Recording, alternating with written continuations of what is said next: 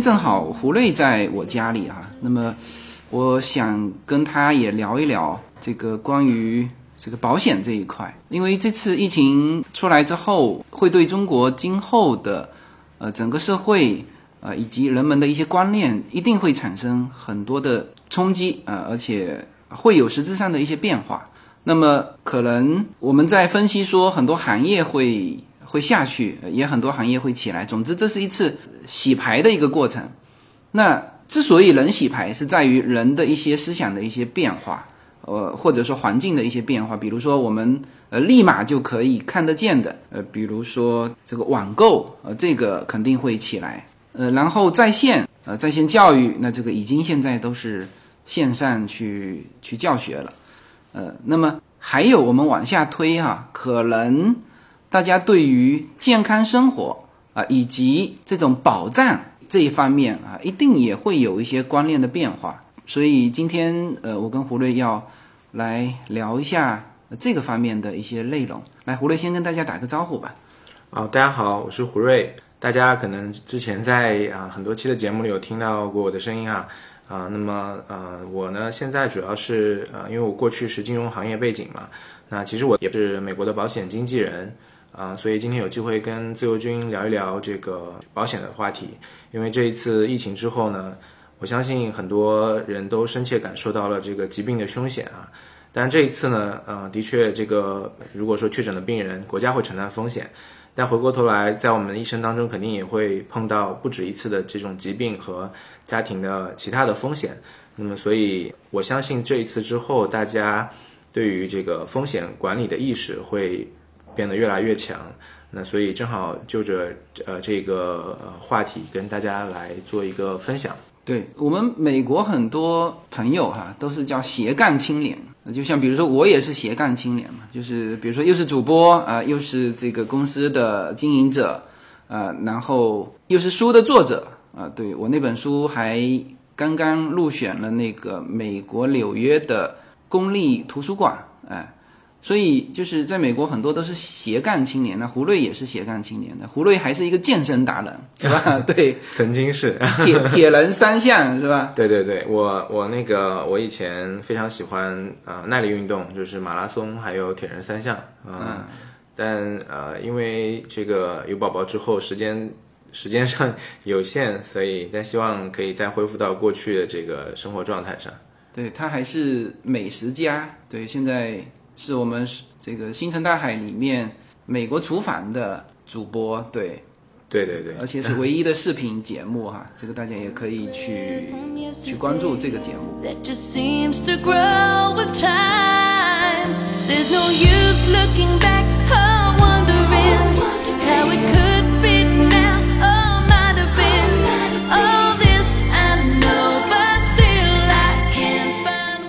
那么我们今天聊这个。保险哈，就首先有一个前提给大家说清楚哈，就是聊的是美国的保险，不是中国的保险。对，美国美国的保险产品跟中国的保险产品，呃，可能是因为这个啊医疗体系的不同，还有就是税务体制的不一样，所以产品上呢，呃，有类似的地方，但还是有很大的差别。那其实国内的产品会丰富很多哈，因为我们看到疫情出来之后，多家保险公司都已经出来了这个新冠的保保险，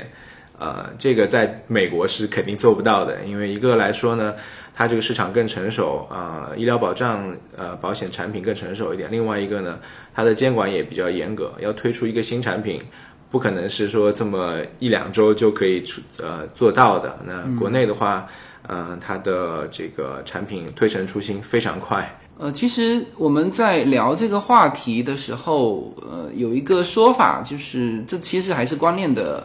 呃差别。所以中国一直说美国人不存款啊，但实际上总体来说，美国人看风险的能力要比中国的目前的这种整个的资产结构要来得高的。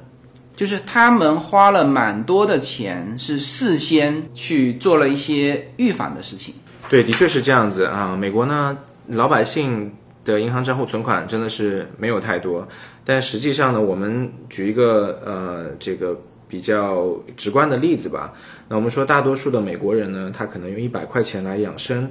用五十块钱来买保险，十块钱看病，一块钱抢救啊。那其实在中国，可能很多人是反过来的，嗯，用很少的钱养生，用十块钱去吃药，五十块钱看病，然后一百块钱抢救。呃，我们都不想愿意去相信的一个这个真相，就是其实在国内呢，百分之八十的人会把一辈子的积蓄在最后的几个月交给医院啊，这个是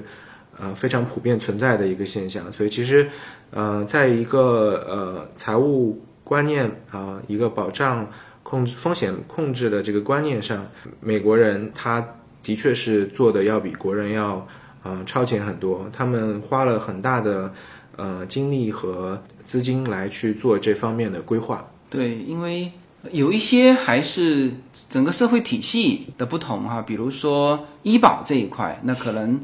呃美国的医保和中国的医保，那这个。都属于这种公共范畴嘛，因为就是有的时候美国人生病呢，是医疗费很贵，但是他这个医疗费是跟保险有关，跟他个人无关，因为你只要交了保险费啊，那这个是国家之间的不同，那这个我们不去展开。那我们能够能够做到的啊，就是商业保险这一块，嗯，中国的这个寿险那也是商业保险。美国的寿险也是商业保险，那么这里面应该来说总体，呃是相同的，因为不属于国家统筹，是吧？那属于说你个人和这个平台和这个公司之间的呃这个关系。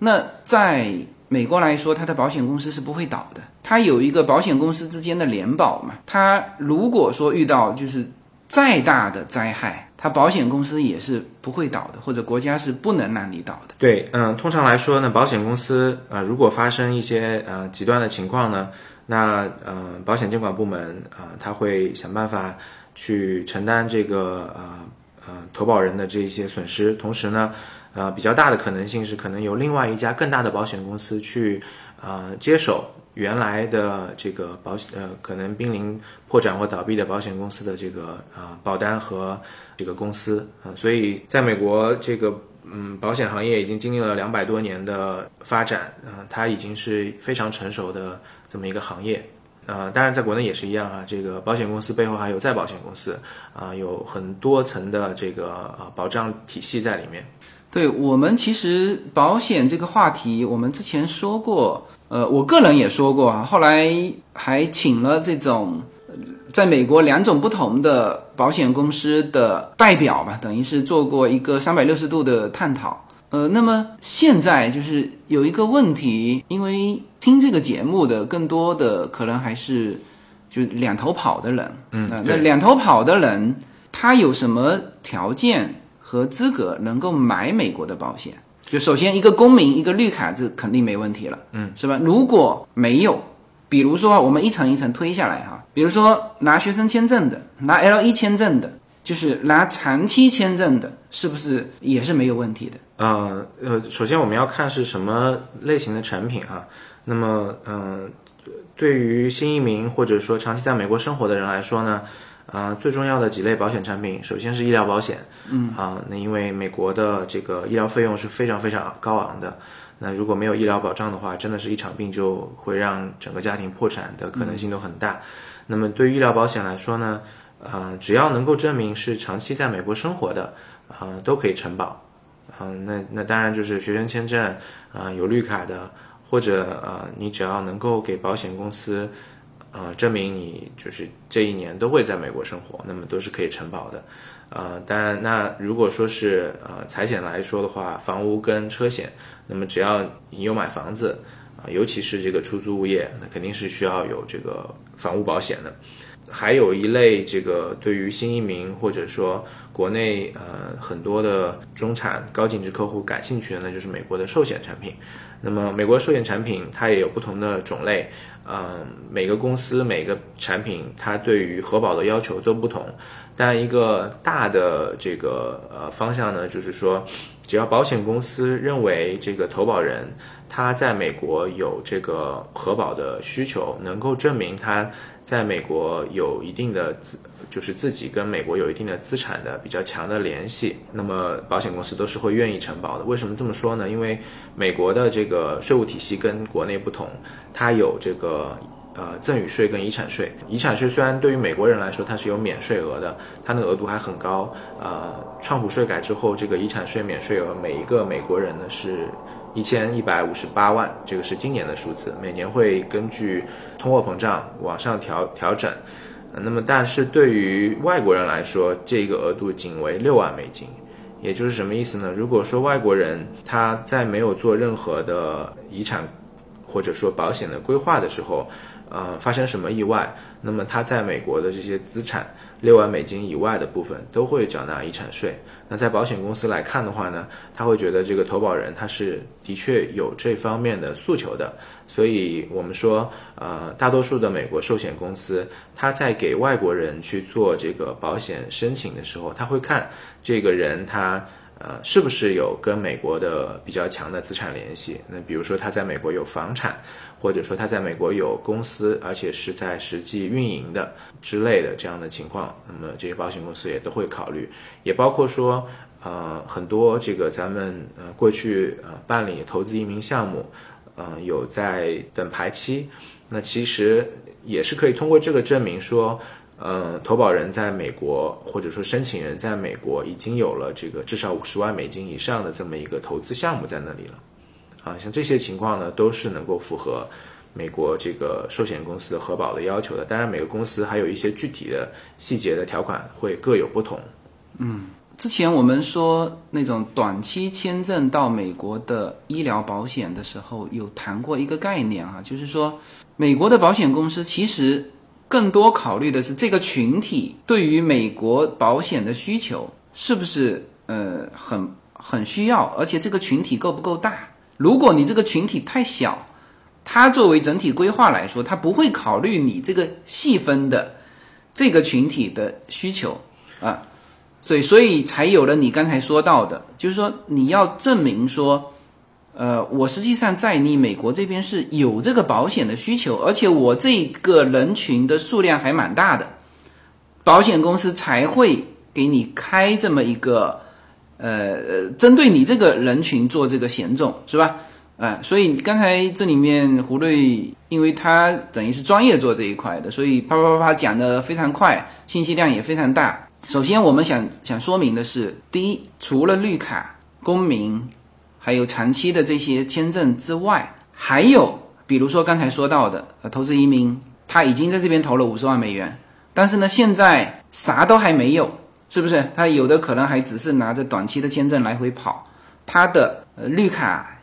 包括临时绿卡都也还没下来的情况之下，你可以凭借着说，哦，我是。有在美国投了这五十万美元的这个钱，来证明说我跟你美国有一个比较强的联系啊，这是一一部分，那这是蛮大的一部分人了啊，这个部分人是可以购买美国的这个寿险的，是吧？嗯，对，嗯，它可以够上这个核保的要求。当然，每个公司它有具体的一些细则的呃要求，那这个就是呃要看每一个人或者每一个家庭的情况，再去最后定夺。呃，当然，就是这个是一个非常硬性的要求，对于大部分呃传统的美国保险公司来说，这是个非常零和一的这个。明白，明白，就是他先得有这个，对，后面你符合不符合条件，符合哪一个公司的什么条件，哪一个险种，那这个就要看具体的去对去看甄别。哎是的，是的。但是你必须要证明你跟美国有一个强联系，是，哎。一个是刚才说了那个群体，就是在美国已经办了投资移民的人啊，那这个还是比较具体、比较明确的哈。我相信很多人，很多现在在等排期的人都还不知道，是吧？是啊，这是一大块人。第二呢，就是在美国有房产的，这也是很大一批人啊，这也是很大一批人。对对，嗯呃，所以在美国大概有一个什么样金额房产的？呃，是这样，就是说那个。有房产有资产，只是一个能够核保的这个要求，一个核保的要求。嗯，但是它美国保险公司对申请的时候，你的保额它也会对应的去看你的这个呃在美资产或者说你个人的资产的一个匹配。也就是说，其实理论上，嗯，咱们有多少的这个呃资产在美国，那可以相应的投保到呃这个呃比如说同样金额或者说一点五倍或者两倍金额的这么一个保额。嗯，保险公司在做核保申请的时候，其实除了呃投保人申请的情况，它也会要做一些资产跟财务的审核。对，因为你你这个一说我是很清楚，但是呃国内的人可能这一点上也有一些概念哈，也不能说呃完全，但是美国在这一块是很明确的，就是你不能买的超过你资产很多的一个保额，对是吧？那那人家会怀疑你想干嘛，是是吧？嗯。嗯，对，这个保险公司 有很多的考量。对，这个跟我们原来的概念，呃，可能还是有差别。原来就感觉，哎，我有这个钱，呃，我就可以买，呃，这么多的保额，或者说，呃，原来在中国呢，当然它很容易证明说，呃，我有房产或者是是什么，但是在美国，它其实是要证明美国的资产，还是说我中国的资产也可以纳入到这是我总资产的一个范围。这是个很有意思的话题啊。那其实是这样子的，就是说，对于这个呃中产或者说高净值客户呢，那么呃，它是美国的保险公司是按照美国人的这个标准来核保的。其实呃，费率什么跟美国都是一样的，但是美国的有很多家保险公司呢，它也会推出了这种全球的高净值、超高净值客户的这样子一个项目，也就是说，嗯，只要你是投保，打比方是一千万美金以上的额度，那么对于这个保险公司来说，它就是一个超高超高净值的客户，呃，我们叫 ultra net worth。那么它可以不看你在美国的资产，而是它是看你在全球的资产。嗯啊、只要你的在全球的资产能够呃到达这个额度，然后投保的金额又是呃比较高的，嗯，那么它就不看你在美国的资产了，因为的确有这样一批人是有这些需求的。那么这些需求呢，除了说这个财富的呃定向传承之外，可能更多的还是一个呃资产的保护和隔离，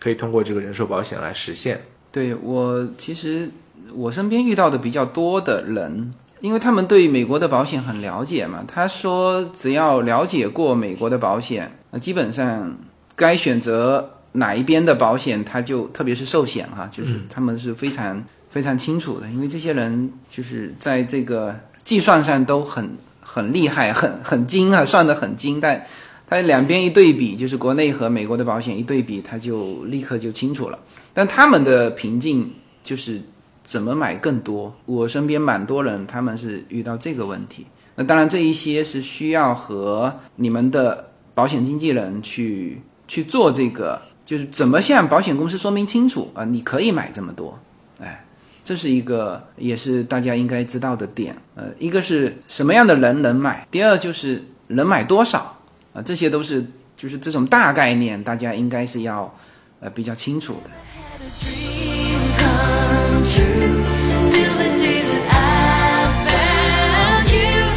随口说美国的听友大家好，我的新书《平行美利坚》目前已经在当当网、京东等各大网站均开始正式发售，同时在电子书 Kindle 上也已开始发售。那么这本书是随口说美国的第一本书，也是我个人第一本书。拨开迷雾看美国当下，中美两国恰是两条平行线。只有穿梭其中的人才能看清一切。希望大家支持这本书，现在就可以立刻在网上下单购到这本书。谢谢大家。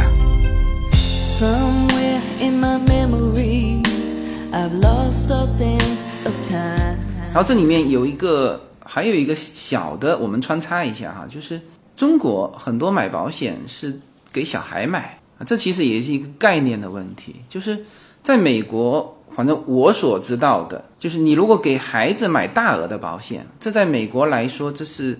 不被允许的，就他会怀疑你想干嘛。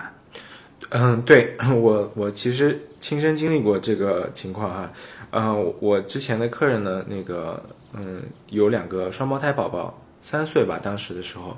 然后他想给宝宝买高额的保保单，呃，申请的是每一个申请了一百一千万美金的保额，嗯，因为小孩子他的这个寿险成本是最低的嘛，对，那么呃，相对应的来说，他的这个保费跟大人比起来，那差了很多，好几倍了。嗯，那所以他就是，当然如果中中国客户或者国人的传统的一个思维方式，就是说，那我可能可以撬动更高的杠杆，所以当时就投保申请了，嗯、各一千万的保额。最后保险公司倒没有不批复，他只是回应告诉我们说，呃，我只能给你三百万的保额，就是他没有具体说明什么原因啊，但是我们的理解可能他会也会担心一些道德风险。那当然，这个情况如果说我们能够证明，呃，父母亲同样有这个一千万以上的保额，保险公司还是会承保的，因为。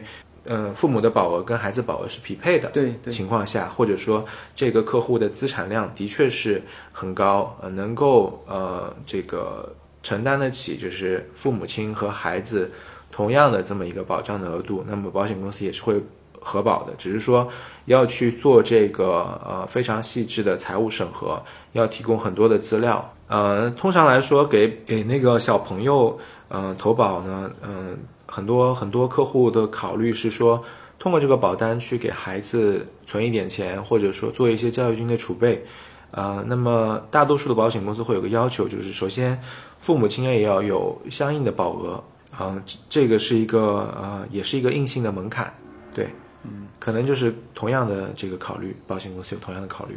对，因为美国它保险公司呢，或者说我们应该告诉就是现在正在听的人，就是这个保险概念，就是比如说哈，全家谁是最应该被保险的？应该是一家之主，就是这个赚钱的这个人，对，是不是？因为你的这个顶梁柱一旦垮掉，那在中国现在其实也一样啊，房贷是吧？就各种的贷款，你一旦垮掉，那一下子整个家庭就会一夜之间陷入一种经济危机。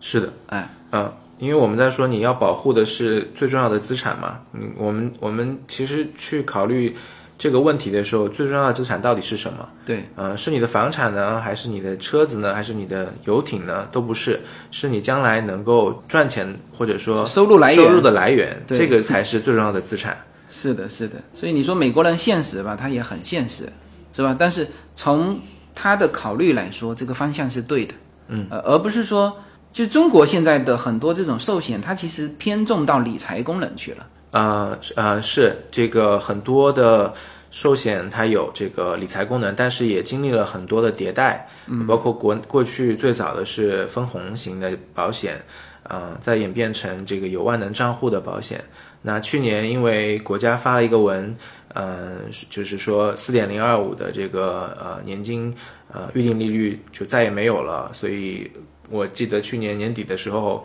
国内的同行就推了一大波的四点零二五，但实际上这个四点零二五并不并不是真的叫停了，很多保险公司也是拿这个去炒作。四点零二五产品现在还是有的，什么叫四点零二五产品？呃，就是它是一个年金产品的这个年金产品的这个预定利率，呃，因为现在全球全球在利率下行嘛，嗯，那么大家就会担心说这个保险公司的预定利率就是保证的这个利率，呃，就国内它的就最低的那个年金是设定在四点零二五之前是吗？嗯，对，它它保证你有保证是四点零二五哦，但这个还不好不包含成本哈。就说它保险那个预定利率是四点零二五，但是呃那个保监会发了个文说四点零呃就是四点零二五的这个预定利率将来可能就没有不再会有了。嗯但是实际上这个现在还是在有的，它只是说邀请了几家保险公司去面谈，就是去谈说这个东西要不要取消。嗯，当然大多数的保险公司呢就拿这个作为一个话题，呃，去推广这个四点零二五的年金产品，嗯，所以国内的产品呢，的确是更多是偏向于，呃，偏向于这个理财型，嗯、但是如果说是嗯、呃能够满足条件的咱们的听友或者说朋友的话呢，其实你你会需要考虑到一个人民币汇率的问题和一个通货膨胀的问题。所以这个也是，呃，我我觉得蛮值得跟大家，如果大家的思想观念通过这次疫情有一些变化的话，就是这些观念，我觉得首先是应该先接受的，就是一个家庭最应该保障的就是这个收入来源。啊、这个收入来源，但比如说你你你延伸到你的公司去，那就是呃这个公司的良性的运作，这也是一种收入来源，但是这一切都要靠人去体现。对，哎、就是比如说家里哈，是这个收入来源，就不见得是说这个是一家之主，不见得是这个男主人。那也许这一个家庭的收入来源最重要的是女主人是吧？那就应该是女主人啊。所以从这个呃概念去出发，呃，就不会说首选保到小孩。我我觉得很多，就包括我们自己啊，当然我是很早很早，我是零零零年，我自己在国内就有了寿险，呃，包括叶子也是有寿险，然后然后到了美国之后，我的第一份寿险的保险就是最简单的 turn，嗯，特是那种是三十年的 turn。那这个东西就是说，一旦说我的家庭遇到问题，我这个钱是没有任何条件的先拿出来的，先可以先拿到手。它不像说，比如说哈，我这个房子，比如说价值一百万，啊、但是呢，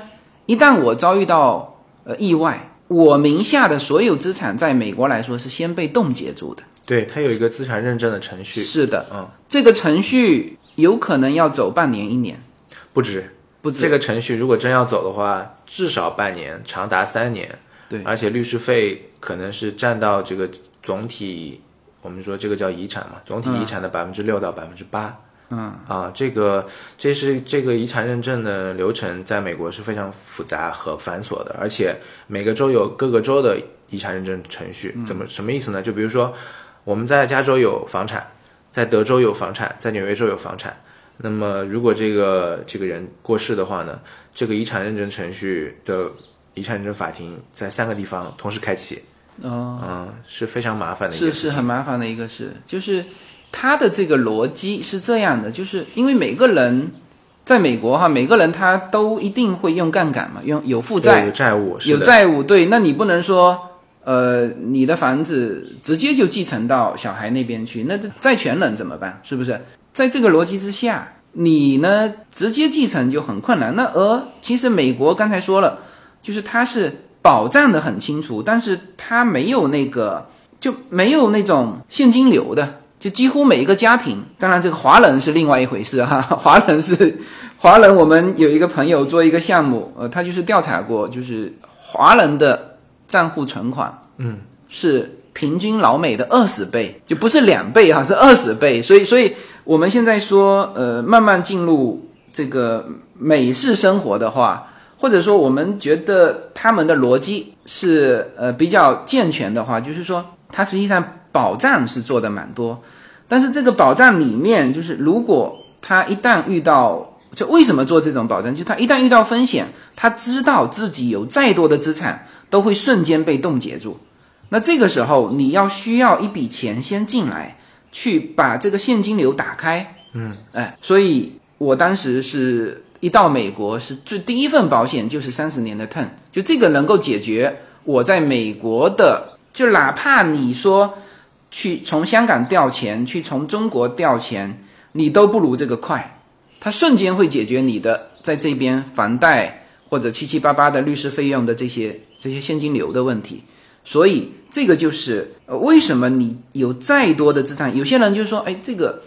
我这么多资产，我怕什么？但是。你要是我不知道在中国怎么处理啊，但是你如果是在美国，抱歉，你一旦遇到意外，你所有的资产会被先冻起来、冻结起来，因为他们不知道你有多少债权了，呃，所以这个是一个大家千万千万是要注意的。我自己是呃，因为我是一个比较保守的一个人，所以我一考虑到问题的时候，都会率先考虑到就最危险的时候我怎么度过，哎，对，这个是很重要的。就是其实，嗯、在跟这个很多朋友啊、客人去聊这个话题的时候，其实大多数也不说大多数吧，很多一定比例的人，尤其是事业比较成功的，嗯、比都很自信。那么他们会觉得说，呃不担心这些事情的发生，因为可能有足够的呃资产。量在那里，但是实际的情况是在美国的话，有这个资产认证流程，呃，的确是会把所有的资产投，呃，如果在没有这个呃生前信托的情况下，就直接冻结了。我记得很早之前在听自由军节目里面有听到过他说的一个叫安心纸，对，安心纸，对对对。这是澳门的说法，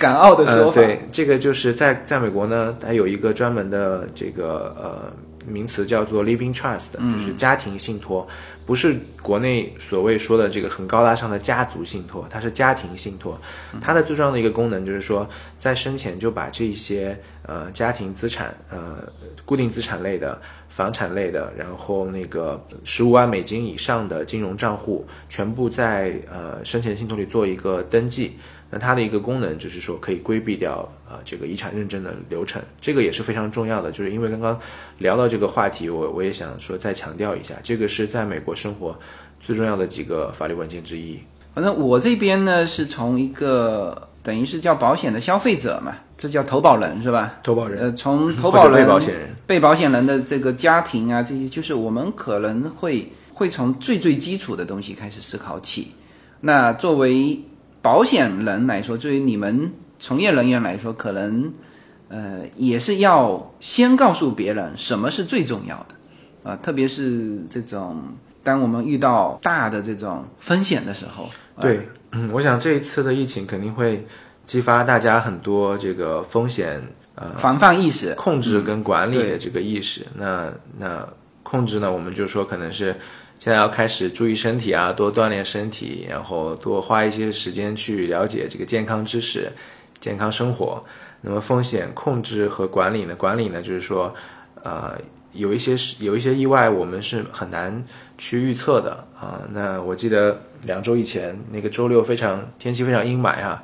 然后后面铺天盖地的就都是科比的新闻。嗯，那其实这这一两周里面，其实我们的朋友圈一半，反正因为我们在 L A 嘛，所以我们朋友圈一半是武汉，一半是科比，所以呃，有即便说像像再有能力的人，一些风险呃，我们都是没办法预知的嘛，那肯定是需要一个好的金融产品来去做一个啊、呃防范和管理，所以保险是真的非常重要的。嗯，对，这个这里面还有一个概念，就是美国人他会把一些东西交给大平台来做，就是对于这种风险的的预防哈、就是我身边其实包括我自己也是那种对于很多东西是自信心很很足的啊，但是呢，恰恰就是这些人，呃，在自己自信心非常充足的时候，他很容易就把一些东西就觉得自己都可控，但是有的时候一一下子是你这个人没有掉的时候，或者说你比如说，就像这次被隔离，这也很够呛，嗯，是吧？你被隔离，那那个好在现在叫无线通讯工具还能用啊，还能够调度，呃，但是就有的时候会让我们思考说，哎，就是你你你失去这个签字权的时候，你的公司怎么办？是是吧？这我我我最近都在思考这些，就是我我的两个公司现在是把叶子的签字权给加进去了，就是因为我们现在这个年级肯定之前是不会去考虑说应急情况怎么办的，但美国这一点他都还呃做的蛮清楚，比如说像我们孩子啊，就是除了父母的电话之外，还有一个应急联系人，急联系人，紧急联系人。对，对，这个人是不是你的家人？也许是你的朋友，就这些情况，人家是考虑的很充分的。对，的确是。很多细节，我相信，呃，我们在这边生活都是非常有体会。对啊。对对对，所以就是这些东西，我们翻回头，呃，因为当然我本身也就是一个比较比较保守的一个人，对于特别是对于这种风险防范意识很重的一个人，所以只这次的疫情之后，我就把那个叶子作为我所有公司以及就是一旦我失去签字权，他签字有效，嗯啊、就是必须是这样做，这也是很嗯、就是这种观念，我觉得呃我觉得有必要告诉大家，就是不要很自信，就所有东西都掌握在你手里，那一旦出现呃这种不可控的一些情况。呃，就变成一个灾难，就就变成真的是一个灾难。没有什么能够阻挡。没有什么可以阻挡对自由的向往。大家好，这张专辑的播出时间是每周一周五的下午，每周两期，不见不散。现在大家除了收听我的音频节目之外，还可以加入我的微信公众号，公众号的名字是“无限空间”，这是一个跨越中美的自由连接的社群。大家可以通过这个公众号找到您所在的城市或者是您喜欢的微信群，加入“随口说美国”的社群。同时，也在这个公众号里面啊，已经建成了“随口说美国”的 IP 矩阵，名字叫做“星辰大海”。在这里面呢，大家可以听到更多的跨境主播为您分享的更多的跨境内容。当然，您如果希望随时能够追踪到随口说美国的各类信息，您还可以登录新浪微博、今日头条、抖音去搜寻“随口说美国”。移动互联网的神奇之处呢，就是可以把同类的人拉得很近，让我们勇敢开始，活成喜欢的那个自己。后呃，就是关于这个这个保障啊，其实每个人他是在变化的。对每个人生阶段，或者说家庭结构，呃，比如说新添宝宝啦、结婚啦，或甚至说是有一个呃孙子孙女啦，这个他的需求都会发生不同的变化。就还有一个就是特别对于新移民来说，呃，你的对在美国社会的一个融入是一个渐进式的。是的，是的，就是比如说，呃，我刚到美国的时候，我可能不会考虑太多说在美国的资产，因为我们资产更多的还是在中国嘛。嗯。所以，但是呢，慢慢的你在这边，哎，安居、工作，小孩在这边这个慢慢的成长，那你可能比重会越来越倾向于在美国这边。那这个时候，呃，你就需要对于你的保障做一些调整。那比如说，我原来第一个就是只是买 turn 而已，买 turn 就解决最急需的问题。是的，那随着到美国久了之后，那我有可能要配置就寿险的这种产品啊，那这些产品呢，又随着我们对于保险这个知识的一些呃更多的了解，那就会知道更多嘛。就是每一份这里面几个大的概念啊，就是这我自己感觉哈，纯粹从投保人的这个角度去感觉，就是无论是呃我们说的叫做家庭信托，还是家族信托，还是你个人的什么什么保险，它其实是一回事啊，其实是一回事，其实就是对于你的一些资产的一些规划，这些规划可能有一部分是生前，有一部分是身后，但但是这些东西都叫规划啊，这是一个大概念。第二个大概念就是说，你不要觉得说保险它是一个格式合同，嗯，呃，这个是我和也蛮早就，就是别人一点我属于金融这个方面，他也导致一点我就透。什么呢？就是在美国，所有就每一份保单，你都可以把它认为是不同的。就是有一个高手告诉我说，你就把它当成是一份合同，都是可以讨价还价的。呃，当然他说讨价还价可能不是很那么呃恰当，但是都可以叫自由组合，组合成你最适合你的。是的，就是、呃，的确像自由军刚刚讲的，这个每一个保险产品，它其实它自自己的金融属性都是有一些呃灵活性的，或者我们这样举例子吧，每一个呃保险经纪或者每一个呃理财师，他就像厨师一样。对，没有一个厨师做出来菜是一个味道的，嗯啊，那所以说，一个是说可以多听听意见，另外一个呢，就是一个好的厨师是能够通过客人的呃对于这个风险偏好啊，或者是个人的喜好，来去量身定制一套最适合的这么一个呃规划的方式。那同样的就是说，我们刚刚也聊到，其实这个保险的需求是一直在变化的。那么呃，实际上保险这个风险的管理跟你做投资是一样的。什么意思呢？就是投资的话，每年你肯定会回顾你过去的这个资产组合的回报情况，然后是要怎么去做调整。那保险也是一样，其实真的是需要花一些时间，每一年去回顾一下现有的这些保单，啊、看看过去的分红是不是跟最初计划数一致，呃，是不是能达到这个预期？那同时呢，也看看自己是不是有额外的这个一些保障的需求，就要新增到这个组合里面去，这个也很重要。呃，究竟我来问你一个问题好了，那如果说我们现在我们计划想去登珠峰，嗯，你觉得这个我们最终的目标是什么？我来说哈，就是说去整个过程，我们要保障它的安全性。对然后呢，第一，你不要受什么损失，知道吗？因为我们是去去享受的，而不是说去去去去说牺牲的，是不是？是所以对于我来说，可能我比较保守啊，就是第一，你要玩这个东西，你不要有所损失，这是大第一步。第二呢，就是然后玩的尽兴。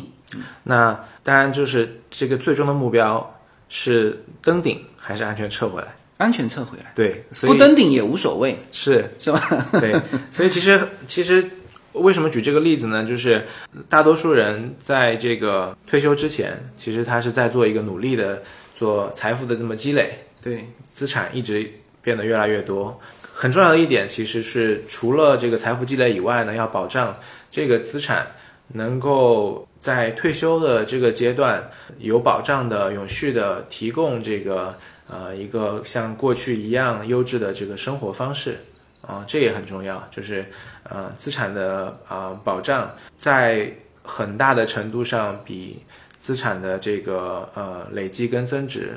更重要。嗯嗯，对你这点说的很好啊，就是如果你觉得现在的生活是你满意的，那么你最该做的事情，而不是说我要把它变得更满意。那也许对于我现在来说，就是我始终跟叶子说，我说我说我们就按照这种节奏，如果说能够有所提高这个生活，那当然更好。太费力我们就不做了，那知道？那最重要的就是你要让你的孩子在这个环境之下，就是能够持续。因为我自己深深知道，就是可能啊，我们这一代人很久都没有那种处于危险中的感觉了。就是这种感觉，有些人会有，就比如说我们做民营企业的，呃，确实是常常会陷入那种自己处于危险中的那种那种感觉。所以我们会有这个意识，就是说不要让自己或者家庭处于那种危险中，那种感觉是非常不好的。那其实蛮该做的事情就是你怎么样让自己不处于危险之中。对你刚刚提到，就是如果是民营企业嘛，那其实很多在国内的呃企业主，他的家庭资产跟公司资产，对往往是非常紧密的绑定在一起的。那尤其重要的就是说，先要剥离开，嗯，然后有这么一块资产是很清楚的，是有隔离作用的，是有保障功能的。对，那么这个呢，当然有很多不同的方式可以做。那其中很重要的一个金融工具是保险产品。嗯，对，好，那么今天是呃正好胡瑞在这一边嘛，所以我跟他其实之前我就有这个想法，要关于保障这一块的内容就要说一期。那么因为他正好又是就保险这一块的专业人士，所以呃从他的这个角度，可能这种专业术语会问用的更到位一点。那我是一个很朴素的一个如何保护好我们自己的家庭，保护好个人的一个从呃一种安全的角度去提问，或者是去谈一些大的这种概念。那么关于这些内容，嗯，可能对于这种就我们的听友来说，因为我们现在包括我在美国会呃越来越多的会去做一些事情啊，包括我们呃做一些产品啊，包括我们做一些慈善的公益活动，那我们也会发现说，呃，很多人是跟得很紧的，呃，那这一点就是随着这个社群的发展，我们今后可能还会呃通过呃不断的有一些活动出来，嗯，能够把我们的一些想法理念给到大家，然后也欢迎大家能够参与进来。那这个整个社群就是这个就不仅仅是说我们以前是纯粹的线上的社群，线下的我们在各个城市的这种小论坛也都在呃都在开展。那今后也会有不同的这种跨境的活动推出来，呃，很多的内容可能是慢慢的把这个内容啊，就是能够更丰富起来，而且更利于大家的参与。呃，包括我们这一次第二批的捐赠，第二批的捐赠，我们是通过我们的这个渠道，我们找到了佛州的储备物资，应该是政府储备物资。对，呃，它正好在更换的时候，我们把它买下来。因为现在这个物资是极为之难买，呃，希望说能够最快的时间再次运到武汉第一线。那各地都在告急，呃，包括我自己的家乡福州也在告急。我们温州就更别说了。对啊，呃，温州是重灾区，温州是重灾区，所以这次胡瑞也捐了一大批到浙江，是吗？对，嗯、应该，嗯、就是节目播出之后的几天，现在陆续的在到货，嗯，嗯之后有一批的防护服，因为最缺的还是防护服，对，我们这次买的这叫做全套武装到牙齿的美式装备，是吧？它一整套防护服、护目镜、口罩 N95 的口罩、手套、脚套，那是叫武装到牙齿的美式装备。那这个我们希望说能够捐献到我们叫防疫情的第一线啊，这个包括温州，包括武汉也都还是第一线。那我这边 Jacaranda 这边还是到武汉，所以这些事情就是，嗯，就是我们也是跟大家一边通过这个节目，跟大家一边探讨，一边去、呃、用这个节目去把大家凝聚在一起。呃，这这也是我做这个节目的一些初衷吧。是的，是的。那我们真的是经历了这一次，呃，去采购这些物资，才知道这个中间的艰辛跟困难。嗯，呃，其实这个疫情都让我们非常的措手不及。然后最近听到的很多的是说，